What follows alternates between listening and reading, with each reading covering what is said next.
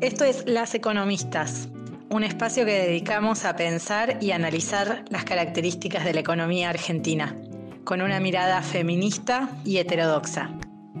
Mi nombre es Mara Pedrasoli y esto es un podcast de Nuclear. Bueno, empecemos con las preguntas. Em, una primera general para saber en dónde estamos parados era cómo evalúas vos el impacto de la pandemia en los distintos sectores de la actividad económica? como Bueno, uno cuando mira el impacto de la pandemia podés hacer un desglose por sectores de actividad o también lo podés hacer por actores, ¿no? Familias, cómo le pega a la familia, al empresario. Y incluso si uno lo hace por actores y abrís un poquito el, el, abanico, te vas a encontrar con realidades tan, tan, tan distintas como son las realidades de los distintos sectores económicos. Pero voy te voy a hacer el análisis un poquito por sectores económicos cuando arrancó la pandemia, eh, creo que todo, o sea, si uno mira por sector, todos los sectores se vieron afectados, porque por más que uno pueda decir, no, pero eh, todo lo que es el rubro alimentos y bebidas se vio menos afectado, la realidad es que eso es relativo, porque se vio menos afectado los grandes comercios de alimentos y bebidas, pero todas las pymes del sector alimentos y bebidas se vieron en los primeros tiempos muy afectados porque, no sé si recordás, que se iba todo el, eh, digamos, el consumo se estaba yendo a los grandes supermercados, entonces la pyme no. El sector farmacéutico creo que es un sector que es eh, muy pyme, sobre todo cuando uno mira el interior del país, es un sector con mucha presencia pyme y ese escapó bastante a, los efectos de las pandemias, hasta te diría al contrario, fue un sector que estaba abierto, vendió bien, incluso eh, hoy se da mucho que las farmacias mezclan rubros, entonces de pronto dentro de las farmacias tenés otro tipo de consumos que eso, bueno, caía en la volteada y la gente podía consumir, pasaba lo mismo en los supermercados, ¿no? La gente iba y no solo compraba alimentos y bebidas. Ahora, fuera de eso, el resto de los rubros se vieron todos afectados, muy afectados, eh, los primeros tiempos. Después empezó la ruta de recuperación.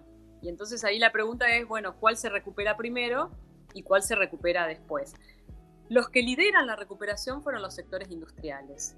Lideran la recuperación los sectores industriales, ¿por qué? Principalmente porque por varios efectos eh, empezaron, empezó a entrar menos mercadería importada, o sea, había muchísimo menos consumo, pero también se importaba mucho menos, no solo por el tema de, que Argentina restringió las importaciones, Argentina ya venía restringiendo muchísimo las importaciones, incluso antes de la pandemia, las restricciones se acentuaron durante la pandemia, y por otro lado también los países del mundo tenían dificultades para este, exportar, había un problema de faltantes de, de, de containers, porque los países como exportaban menos, entonces, eh, perdón, como importaban menos, recibían menos containers algunos países y tenían menos containers para mandar. Entonces, no era solo un problema, digo, de caída de demanda, sino que era un problema logístico. Incluso a Argentina le pasó, no solo dejó de exportar porque el mundo consumía menos, sino que porque como importaba menos y Argentina no tiene industria de container, los, los containers que traen la mercadería, venían menos barcos a traer mercadería, entonces los containers, ahí cuando se exportan, esos mismos containers quedan vacíos y sale la mercadería de acá. No había, entonces no salía, quedaba la mercadería y todo es una cuestión de logística que los primeros tiempos de pandemia hubo que ajustar. La industria se recupera primero, eh, porque lo que te decía antes, el consumo, eh, al caer el consumo importado, empieza el consumo local y las industrias empiezan a producir, pero principalmente se recupera eh, la industria vinculada al agro. Empieza un periodo, tuvimos la suerte de que el sector agro eh, venía bien, sobre todo a partir del segundo semestre, venía bien el sector eh, agro, y venía muy bien el sector agro, entonces todos los sectores, ponele, vinculados a material de transporte, vinculados a, este, a lo que es maquinarias y equipos, empezaron a recuperarse antes.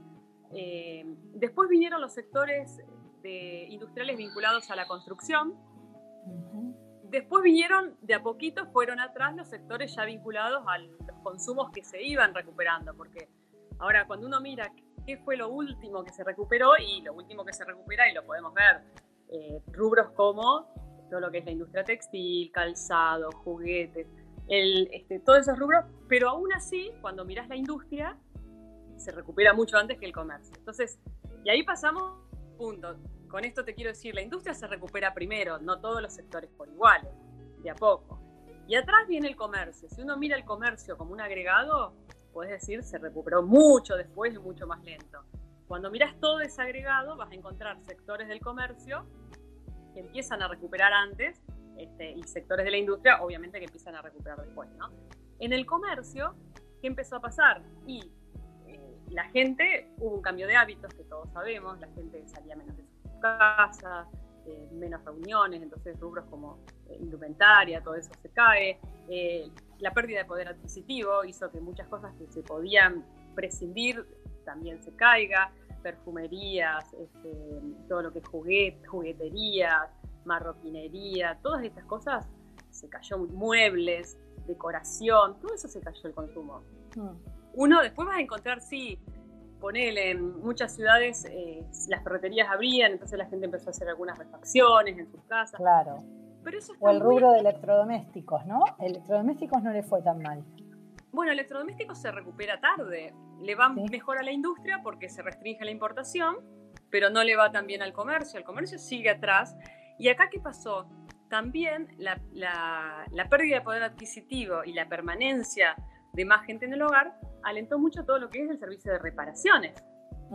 Entonces, eh, ahí cuando, entonces lo que yo te digo antes, cuando empezás a ver el desagregado, de pronto tenés un servicio que aumenta, que es la demanda, que es el servicio de reparaciones, y otro servicio que cae, que otra cosa que cae, que es la venta de electrodomésticos. Hoy la industria de electrodomésticos está creciendo muchísimo en parte por lo que te decía, por las restricciones y porque el consumo se empieza a recuperar, porque más allá del poder adquisitivo y de que uno tenga el deseo de cambiar para mejorar su heladera, su lavarropa, hay una cuestión de, que se, rompe el equipo, no sirve más y hay un cambio natural de renovación de equipos que se está dando, que eso se demoró, ya se venía demorando en el 2018-2019, se demoró más con la pandemia y ahora empieza como a reactivarse. Aún así, es muy lento, no es que estamos diciendo, claro, cuando uno mira las estadísticas, todo vuelve al lado del año pasado. Pero sí, pero la recuperación mes a mes, y con eso me das el pie para la segunda pregunta, mes a mes viene siendo lo de, en lo que va de 2021, bastante magra, por lo menos la actividad en general comparado con lo que es industria, por ejemplo, y con lo que fue construcción, que repuntó. Repuntó antes, e incluso, te digo, no hablamos del rubro servicios, porque ponele todo lo que es turismo, turismo murió y sigue muerto, porque aún cuando los fines de semana largos se permite este, abrir, piensa que los hoteles operan con menos capacidad, eh, la gente está mucho más austera, eh, viaja menos, o sea, y todo eso, el costo de mantener eso abierto es altísimo. Entonces, eh, sí, yo, y este año puntualmente empieza a pasar. La recuperación viene lenta porque, por el efecto de esta segunda ola de pandemia, que no sabemos todavía si va a haber una tercera ola. Entonces, vos tenés sectores, el gastronómico es un buen ejemplo. El gastronómico es como que sube y baja, sube y baja, pero pasa de nada a mucho, porque de repente entran las restricciones, se vacían todos los restaurantes y de repente se abre y se llenan. Y cuando se llena uno dice, uy, mirá, está, revienta todo, están a full, están yendo re bien. Y no, porque tiene una estructura fija y que estuvo capaz semanas anteriores cerrados. Entonces, uno ve realidades y cuando las querés analizar así desagregadamente, es muy complejo. sector por sector depende de dónde está localizado esa actividad, depende de dónde está localizada, en qué ciudad de la Argentina, cuáles son las restricciones de ahí, cómo es el comportamiento de la gente el si tenés más o menos casos de COVID, hay sociedades o comunidades donde la gente está muy asustada porque hay muchos casos, en otras hay capaz que muchos casos, pero se conoce menos porque hay una cuestión muy de que se, si trasciende o no trasciende. Pasa mucho que las ciudades que tienen hospitales y que son fuertes en el tema sanitario se convierten en receptoras de casos de COVID de otras, entonces enseguida empieza el miedo de colapsó el sistema sanitario, está lleno de casos, en las otras que no tienen tanto sistema sanitario y los expulsan hacia otros hospitales, es como que pasa más desapercibido, aunque las realidades sean iguales, ¿no? Claro, claro, se, se frisa, se congela más la actividad ahí. Además, el sector, este, el sector de servicios por lo general no tiene la misma espalda que tiene la industria para, para bancar esto que vos decías, como la estructura es un poco más, más endeble en el rubro de servicios. No, y en el comercio pasa lo mismo. sí, sí, incluyendo, sí. Vos estás en una economía hoy de muy bajo consumo, o sea, porque la gente consume muchísimo menos de lo que consumía antes. Mm. Eh, también se consume menos, pensemos que el poder adquisitivo cayó 20%, y no es que la gente se, se sienta mucho más pobre, ¿por qué? Porque la gente hoy necesita menos cosas para consumir. Entonces, si uno mira que ese poder adquisitivo, digamos, que uno ve 20%, decís, uy, estamos mucho más pobres. Relativamente, nosotros medíamos siempre una cosa que era percepción de pobreza. Yo te aseguro que la caída en la percepción de pobreza no debe ser tan fuerte como lo era, como lo sería si, si esta caída en el poder adquisitivo se hubiera dado en un contexto de no pandemia.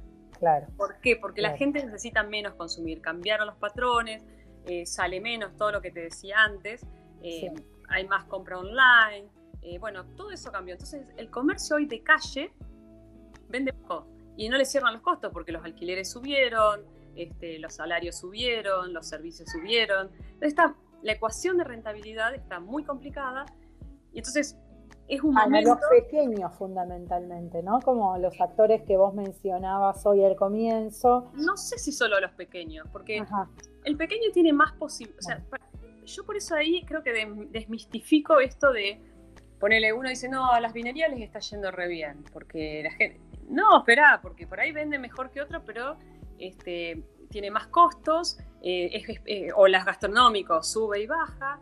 Entonces, mm. este, y los chiquitos pasa lo mismo. Los medianos tienen estructuras más difíciles, cuanto más grandes sos, más difíciles de ajustar tu estructura. El chiquito obviamente que es el más perjudicado porque tiene menos espaldas y menos resto. Claro. Menos capacidad de reconvertirse, de hacer marketing, de apelar a otras herramientas para mejorar la competitividad. El grande tiene, el mediano, o cuanto más grande, más herramientas tenés. Pero el chiquito tiene más probabilidad de saltar a la informalidad que el otro.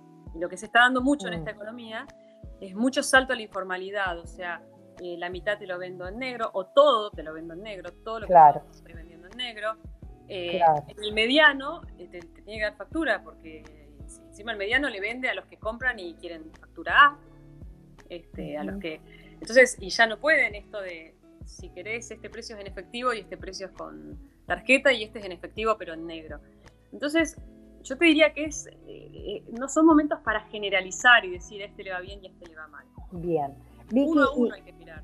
Y con esta mirada eh, micro tan rica que tenés vos, ¿cómo, en cuanto a las políticas que desplegó el Estado en pandemia, cuál consideras que fue más eficaz? ¿Cuál todavía tiene mucho para avanzar y perfeccionarse para eventuales próximas crisis.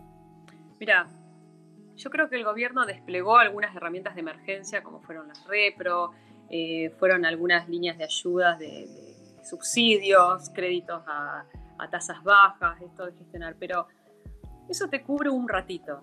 Es como el creer que el empleo lo generas con la construcción. La construcción te genera empleo, pero un ratito. Después tenés que tener el ciclo de la construcción, tiene que continuar. No es una hora, sino tiene que ser como el inicio de una gran bola de obras, ¿no? Y acá es lo mismo. Y entonces, eh, a mí me parece que el gobierno, las medidas estuvieron bien para la emergencia, ya, o estuvieron dentro de sus posibilidades, no voy a decir bien. Tampoco el gobierno tiene mucha más capacidad porque tenemos una deuda enorme, tenemos compromisos hoy estamos financiando toda la política social con emisión. Entonces tu margen de acción no es tan amplio. Entonces dentro de esas posibilidades creo que bastante. Y después se sacaron muchas líneas de subsidios para proyectos, para eh, proyectos tecnológicos, proyectos vinculados a la salud, para municipios. Hubo muchísimo despliegue de eso. Pero, y ahí estuvo muy bien. Lo que pasa es que eso dejó ver un problema que es crónico y es antiguo de la Argentina, que es la incapacidad que tenemos, eh, eh, que tienen las empresas, que tenemos para bajar todos esos proyectos a la empresa, para que la empresa pueda aplicar y pueda llegar, para que el municipio pueda ayudar a la empresa o la provincia al municipio. Es toda una cadena porque ponele en una pyme, ¿por qué no pueden aplicar muchas veces estas líneas que son buenísimas? Porque no tienen quien le aplique. El empresario pyme hace todo, compra, vende, busca precios, el marketing, y si tiene gente, tiene gente que lo ayuda en algunas cosas. No tiene alguien que dice, dedícate al proyecto. Y, aplicar esas líneas es tan complejo. O sea, te requiere mucho tiempo, mucha ida y vuelta, mucha... Eh, lo mismo que los, eh, el desconocimiento. Muchas veces estas líneas las empresas no se enteran Eh, la nación las baja a provincia y los municipios tampoco. No hay como un, un, lugar centralizado donde uno puede entrar y decir, uy, mira, y todo esto. Ahí está el famoso TAD, donde es trámite a distancia, pero es difícil encontrar, buscar. Y sería, sí, muy confuso, todo junto. Hay cuestiones, claro, hay medidas que están buenas, pero que hay cuestiones de logística y muy micro, micro del que hacen al detalle, que es lo que la obstaculiza y hace que algo que podría ser un éxito termina siendo, no un fracaso, pero algo más.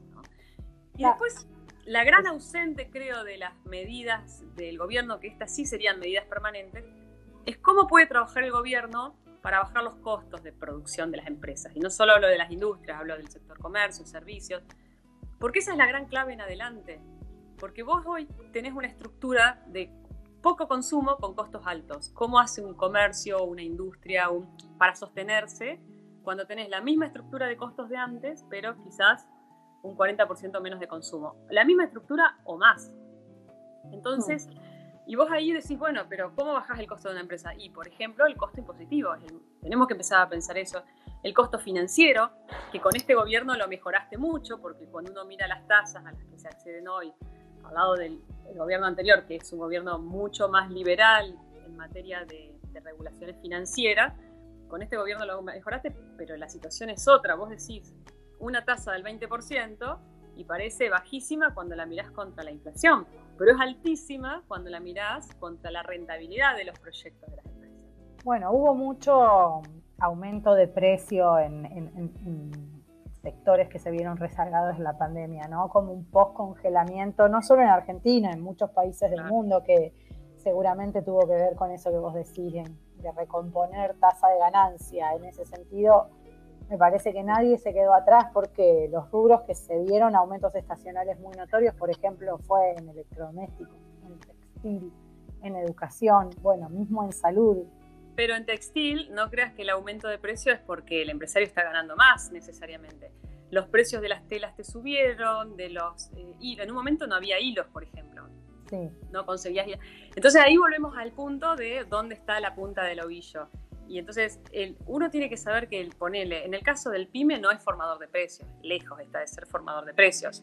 La industria chica lejos está de ser formadora de precios, o sea, son receptoras de precios. Entonces uno tiene que ir a quién tiene el poder de mercado, o sea, excepto, yo te lo estoy hablando en general, ahora, sí vas a encontrar, y obviamente que si buscamos casos de empresas de pronto, eh, en ciudades donde es la única y tiene monopolio o es puede hacer lo que quiera con los precios.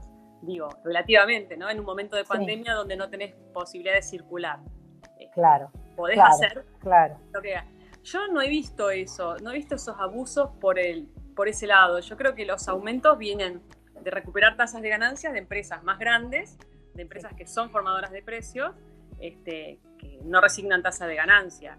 Claro, por otro lado, veo a los comercios, sí estoy viendo en el caso de industrias, comercios, en, función de otros momentos donde quizás bajaban promociones con tal de vender, hoy sí se está viendo que prefieren no vender a vender por abajo del punto de equilibrio, porque no pueden reponer y porque no les, ya no les sirve. Entonces, eh, no te bajan los precios. Y uno va y decís, che, ¿cómo puede ser que, no sé, de todos los rubros que te haga y te hablo del comercio, que esto tenga este precio? No sé, un mueble, un acolchado, una prenda, ¿quién compra? ¿Y cómo? No venden nada. Y vos decís, ¿por qué no bajan los precios y venden? Y el tipo, el, el, hombre, el mujer, o sea, uno está acostumbrado a decir el tipo, tenemos que cambiar eso. La persona no te baja o el... Nos quedamos sin internet. Se cortó, se cortó. A ver. A ver si te recupero. La dueña no te baja porque... ¿Me escuchás? Eh, no te baja el precio sí. porque dice, no te lo puedo bajar. Ah, espérame, sé. Cecilia, decirle a María que te llame a vos, no a mí, que estoy en una charla y se me corta. Eh, no, te baja el precio, eso se puede editar después, ¿no? Lo editas, ¿no? No, y entonces vos decís, ¿por qué no baja el precio y prefiere vender? Y no baja el precio porque no puede reponer la mercadería, porque tiene que pagar salarios, porque tiene que pagar el alquiler. ¿Qué hacen? Algunos dicen, bueno, yo y muchas, mucha gente que hizo cerró su local, comercio lo cerró, porque dice prefiero tener uno solo, todo ahí, o cierro porque tengo que bajar la calidad de lo que vendo, porque si no los precios no me dan y no puedo vender estos precios porque nadie me compra. Entonces ahí vemos los cierres. También estamos viendo las reconversiones, porque ojo. Sí, sí, en ese sentido lo pensaba lo mismo. Fue como una crisis, como bueno, todas las crisis dan lugar a reconversiones, creo. Exacto. Que puso a los privados en una situación de, bueno, cierro, hago tal otro, liquido la mercadería, cambio de rubro. Fue como. ¿Sabes dónde, Para mí, ¿sabes un punto que vamos a ver? Es que los dueños de locales que viven de rentas, la verdad que se, o sea, claro, ellos quieren mantener su estándar de vida y de pronto no se bajan con el alquiler. Pero ahora se empiezan a desocupar los locales, va a haber más oferta de locales porque el comercio empieza a trasladar su cosa a plataformas online. Claro. Como ya que vienen, que viene mucho más el consumo online, no solo porque antes uno decía, no, el consumo online va a avanzar con las nuevas generaciones, va a ser un proceso natural. Fue mucho más rápido con la pandemia, porque las generaciones que pensamos que ya no iban a entrar al consumo online, entraron se están acostumbrando. Entonces los comercios empiezan a dejar los locales y los precios de los locales, si no te los bajan, te empezás a mudar cerca, te vas de las principales avenidas y te están matando con el precio. Porque hay toda una, una ida hacia lo tecnológico. Y acá vos en algún momento me preguntabas sobre el tema empleo. Así como muchos sectores, no hay sectores que hayan hecho expulsiones masivas, porque en general con las repro, con la pandemia, creo que las empresas, sobre todo las pymes, han hecho un esfuerzo enorme para sostener su personal. Eh, y el que se fue, ponerle en el rubro gastronómico es un rubro interesante el caso porque muchos eh, empleados se fueron, obviamente con sus respectivas indemnizaciones, hay muchas demandas, ahí hay mucho eh, conflicto laboral, y se pusieron a hacer comida desde su casa. El mismo que cocinaba en el restaurante empezó a cocinar de su casa. Ese tipo, esa persona no quedó sin empleo es verdad. Y después es no vuelven, como hubo algo ahí de, pasar a ser autónomo, que después no volvieron muchos empleados a sus puestos de trabajo, eso también se dio. No volvieron, empezaron a ser independientes, quieren ser independientes, quieren... Y un sector que es el rey de la creación de empleo hoy es el sector tecnológico. El sector tecnológico incluso el año pasado siguió creando empleo con, mano, con demanda laboral insatisfecha, como tiene este año, con salarios muy por encima de la media, este, con exportaciones, porque es el sector tecnológico. Sector tecnológico llamamos a todo lo que tenga que ver con la tecnología digital en cualquier rubro, digamos. Yo lo entiendo así, como un sector tipo horizontal.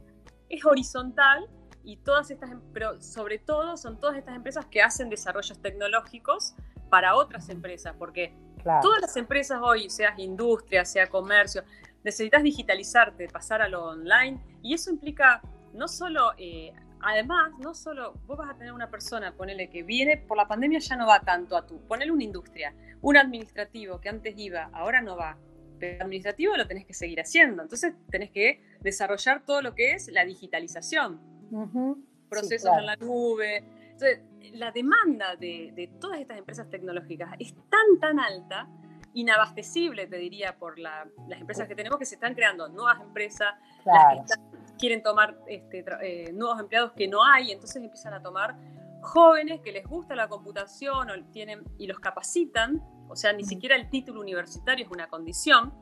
Y es interesante esto porque cuando en algún momento se discutía que la tecnología iba a ser el fin del empleo, lo que nos está demostrando la tecnología es que es una fuente de creación de empleo. Yo creo que inimaginable para nosotros, porque la tecnología cambia tanto y son tanto, o sea, y las empresas se ven obligadas a todo el tiempo a estar buscando soluciones nuevas, desarrollos nuevos. Es una agilidad, es, es una. Sí, de todos modos no contrata la misma, no contrata la misma mano de obra que contrata la industria, no tiene una dimensión, no tiene una estructura que lo necesite de por sí. Pero además, Mara, es una industria, es genial porque es, primero para la mujer, es la que puede venir a eliminar la brecha ¿Por qué? Porque las mujeres podemos trabajar, si una mujer que trabaja en tecnología puede trabajar desde su casa, eh, seguir siendo madre sin tener que irse 10 horas por día a, trabajar a un lugar, trabajar desde su casa. Tener mejores salarios, porque el sector tecnológico paga mejor que el resto de los sectores. Por otro lado, es un sector capacitador de mano de obra automático, o sea, puede formarte un especialista y darte expertise a un chico que de la villa, que no tiene formación, vamos a sacar el de la villa porque puede sonar discriminatorio y no toda la gente de la villa no tiene educación, a un chico de bajos recursos que no pudo acceder al sistema educativo, pero que tiene habilidad tecnológica, porque uno cree que la, habilidad es solo incorporar saber. Y no, que tiene habilidad porque maneja el celular como ninguno este, y tiene capacidades. Ese chico hoy se puede insertar en la industria tecnológica. Y lo mejor es que te vas a formar y que posiblemente vayas a estudiar de ahí, porque vas a acceder a otro mundo y la misma empresa te va a incentivar a que estudies, no necesariamente en la universidad, sino en todos estos cursos permanentes que hoy hacen muchos jóvenes estudian inteligencia artificial, big data y todo eso con cursos online, o sea, y es buenísimo. Entonces, yo creo que el sector tecnológico lo que está generando es, nos está generando como eh, eh, resolviendo equilibrios, que, desequilibrios que teníamos. Y va a generar otros, obviamente, otros desequilibrios, porque en un futuro nos va a pasar en las industrias, va a costar conseguir operarios, o, este, porque, eh, y además uno veía, por ejemplo, yo veía mucho en las reuniones de empresarios, desde ya hace mucho tiempo que lo vengo viendo, la queja, porque los chicos dicen que los jóvenes no tienen cultura del trabajo, no son constantes, faltan mucho, porque el joven viene con otra cabeza, ya no va más la cuestión jerárquica de te exploto, trabajas 10 horas por día, me fichas, este, voy a hacer toda la vida lo mismo, conseguí un trabajo en una buena empresa y acá me quedo para toda la vida. Eso no va más, los chicos quieren cambiar de trabajo, quieren... Yo creo que se acoplan, son como modos que se van acoplando, no termina de desaparecer, creo. No, pero Mara le va a conseguir al empresario industrial rutinario que necesita un operario para que le maneje o le haga el mismo envoltorio ocho horas por día en el mismo lugar y todos los días, le va a conseguir encontrar un chico que quiera hacer eso cuando tiene la oportunidad de ir al sector tecnológico, donde todo es más dinámico, más creativo, rotás de una empresa a la otra, estás dos años, te aburriste y vas a otra. Lo que va a pasar es que estas empresas de trabajos rutinarios se van a ver obligadas a automatizarse se van a ver obligadas a mejorar su productividad poniendo una máquina que haga ese trabajo que ahora nadie quiere hacer.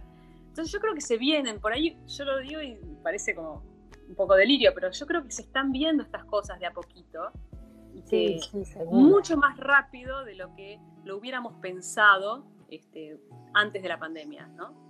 bueno, hay una cuestión más estructural con relación al empleo, los planes sociales, ¿no? Como empieza a aparecer ese interrogante en el gobierno, ¿cómo hacemos? Porque no paran de crecer este tipo ejército de reserva de gente que queda por fuera del sistema Claro. Y en el otro polo, una, economía más versátil, más dinámica, más de los servicios. Ese es el desafío. ahí es como, claro, ahí hay una grieta, ¿no? Ahí hay como una grieta que, hay que, que hay que suturar, que tiene que suturar de alguna manera. Pero, Mara, el sector tecnológico te da la posibilidad de salvar esa grieta. Lo que hace falta es que la gestión pueda entender de qué manera hacer la transición de esa esfera social que vos decís con esto este, equipos de gente, estos ejércitos de gente desempleada con subsidios, etcétera, cómo pasarlos a la otra esfera dinámica. Mm. Ese es el gran desafío, ¿cómo lo hacemos? Yo no, no, no, no, no adhiero a esto, no, esa gente porque recibe subsidios no quiere trabajar, no tiene cultura del trabajo, pero en absoluto. No. En absoluto. Yo creo que esa gente desconoce sus capacidades muchas veces, este, desconoce el mundo que hay en este otro mundo de esfera dinámica que si le das la posibilidad, eh, podrían entrar de una esfera a la otra, podrían pasar.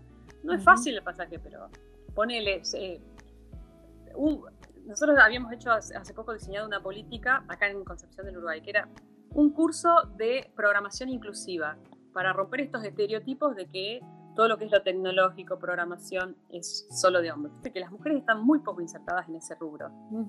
A pesar que cuando arrancó en la década del 70, el 70% eran mujeres. Después se fue masculinizando y hoy el 70% o más son hombres. Entonces, sin embargo, es un sector que, como te decía antes, yo le veo mucho potencial de, de, cerrador de brechas de género. Entonces decíamos, bueno, armemos un curso inclusivo solo para mujeres y trans y diversidades, mujeres y diversidades. Entonces, ya al promocionarlo como solo para el género, para, para mujeres y diversidades, lo que haces es, ya meter en el, inconsciente colectivo esto de decir, la tecnología también es para mujeres, vengan porque esto es para ustedes. Y después, lo que decíamos es que durante seis meses, una vez que estas mujeres se capaciten, se empleen en empresas tecnológicas de la ciudad, con el que el Estado, les finan, el municipio les financie el sueldo durante seis meses para que se capaciten y agarren experiencia práctica, con la posibilidad de que si esa mujer o diversidad este, digamos, es buena, le gusta y a la empresa le sirva, la pueda tomar. Entonces, requiere, creo, como un primer impulsor acá del municipio para que demuestre y que esas mujeres crean de que realmente lo puedan hacer, hagan el curso porque van a tener salida laboral, que la empresa se anime a tomar eh, a un, por ejemplo, a una persona trans en algo que, por ahí no se le ocurrió, que en realidad es una persona y tiene las mismas habilidades tecnológicas. y acá el municipio actúa de, trampolín. Bueno, nosotros lo diseñamos, vamos a ver si conseguimos los subsidios para después hacerlo, pero eh, me parece que te lo pongo como ejemplo de cosas que, donde tiene que actuar, creo que el, Estado como trampolín, ¿no? Claro, claro, sí, sí, sí, entiendo, entiendo la idea. Bueno, bueno, Vicky. Bueno. bueno, muchísimas gracias. No te quiero demorar más y listo, sale, sale así. Esto fue Las Economistas.